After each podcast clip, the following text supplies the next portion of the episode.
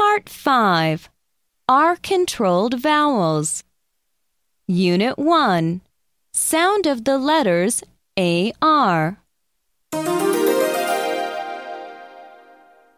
1.